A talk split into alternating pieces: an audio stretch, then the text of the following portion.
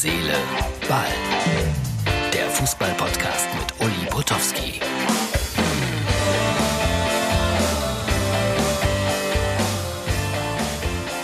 Herz, Seele, Ball für Sonntag, den 7. Juni 2020.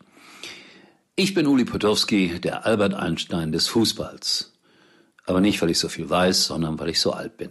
So, ich werde mir den Spruch äh, abgewöhnen müssen. Gefällt mir nicht. Kommt demnächst ein neuer. Äh, ja, was wollte ich erzählen? Von Fortuna Düsseldorf gegen die TSG Hoffenheim. Äh, Geisterspiele, schön und gut. Und der Fußball ist auch erstaunlicherweise auf einem relativ hohen Niveau.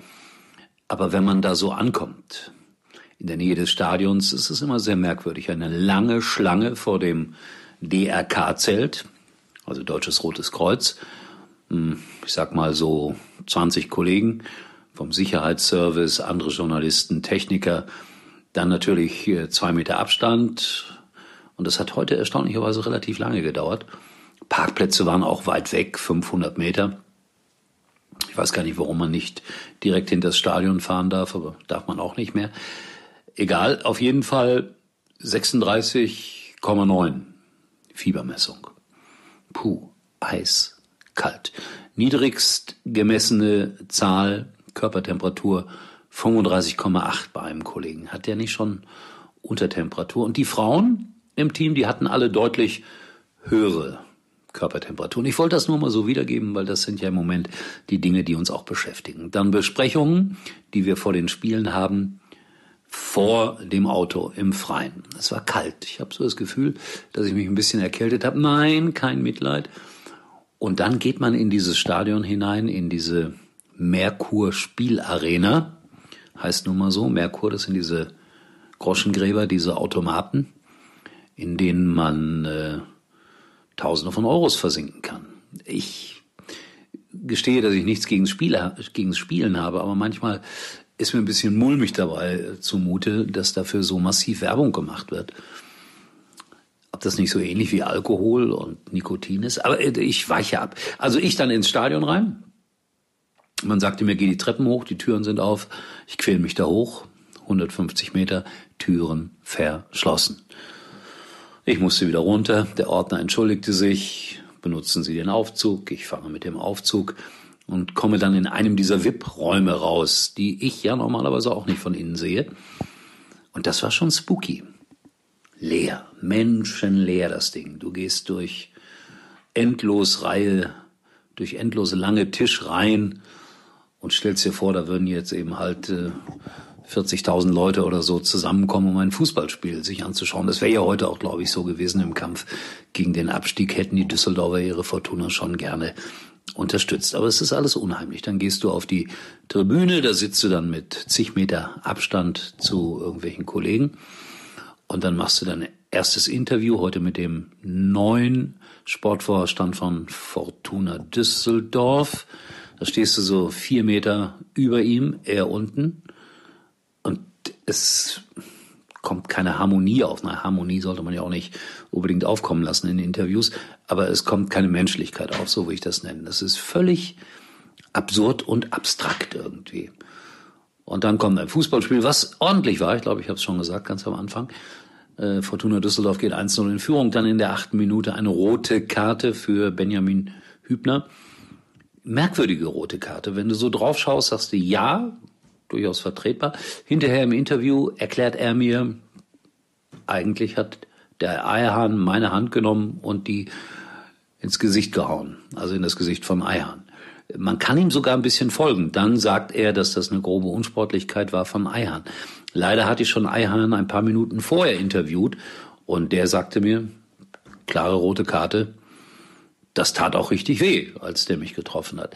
Also das ist schon alles merkwürdig. Der Schiedsrichter schaut sich das nochmal an in aller Ruhe, geht in seine Area, wo er dann nochmal die Szenen bekommt, entscheidet dann auch beim Nachschauen auf Rot. Also ganz schwierige Entscheidung. Der Trainer von Hoffenheim sagt hinterher, nee, das ist so, wie Hübner das gesagt hat. Also das sind so Situationen, wo ich nicht Schiedsrichter sein möchte.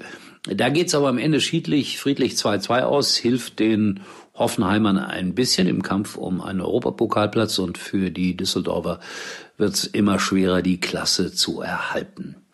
Meisterschaft ist entschieden, brauchen wir nicht drüber reden. Bayern gewinnen 4-2 in Leverkusen nach 0-1 Rückstand. Bekomme ich zwischendurch eine Nachricht bei WhatsApp. Die Leverkusener treten auf alles, was sich da bewegt. Kann ich noch nicht beurteilen. Schaue ich mir nachher im aktuellen Sportstudio nochmal an, ob das wirklich so schlimm war oder ob da einer sehr subjektiv Fußball geschaut hat. Ansonsten die Mainzer überraschen in Frankfurt 2-0. Wer hätte das gedacht? Auch schlecht für Fortuna Düsseldorf das Ergebnis. Und dann, ja, Respekt vor Paderborn. Irgendwie habe ich zwischendurch gesagt, ähm, dass Leipzig deutscher Meister werden kann. Dann war ich ganz weit weg davon. Dann kamen die wieder zurück, haben gute Leistungen gebracht und jetzt spielen sie auch wieder nur irgendwie höchst durchschnittlich. Und Paderborn im Grunde genommen abgestiegen nach dem 1 zu 6 gegen Borussia Dortmund, holt er immerhin einen Punkt. Und da muss ich sagen, jo, da habe ich großen Respekt vor. Dortmund hat sich äh, irgendwie über das 1-0 gegen Hertha erzittert. Hätten die sich vielleicht auch glamouröser erwartet. Und morgen spielt Schalke. Und ich habe da schlimme Dinge gehört. In der Süddeutschen Zeitung wird am Montag ein großer Exklusivbericht drinstehen. Da wird von Insolvenz die Rede sein. Aber wie gesagt, das sind jetzt alles nur Gerüchte, die ich jetzt einfach mal weitergebe. Aber die Situation auf Schalke scheint eine sehr schwierige zu sein. Also noch schwieriger als gedacht. Insolvenz steht da wohl irgendwie im Raum. Aber ich bin überzeugt davon, dass ein Verein wie Schalke immer von irgendjemandem irgendwann irgendwie gerettet wird und dann wird das mit dem eingetragenen Verein wahrscheinlich endgültig zu Grabe getragen. Also eine schwierige Situation. Wird sicherlich morgen auch wieder im Doppelpass drüber gesprochen. Was heißt morgen? Heute am Sonntag.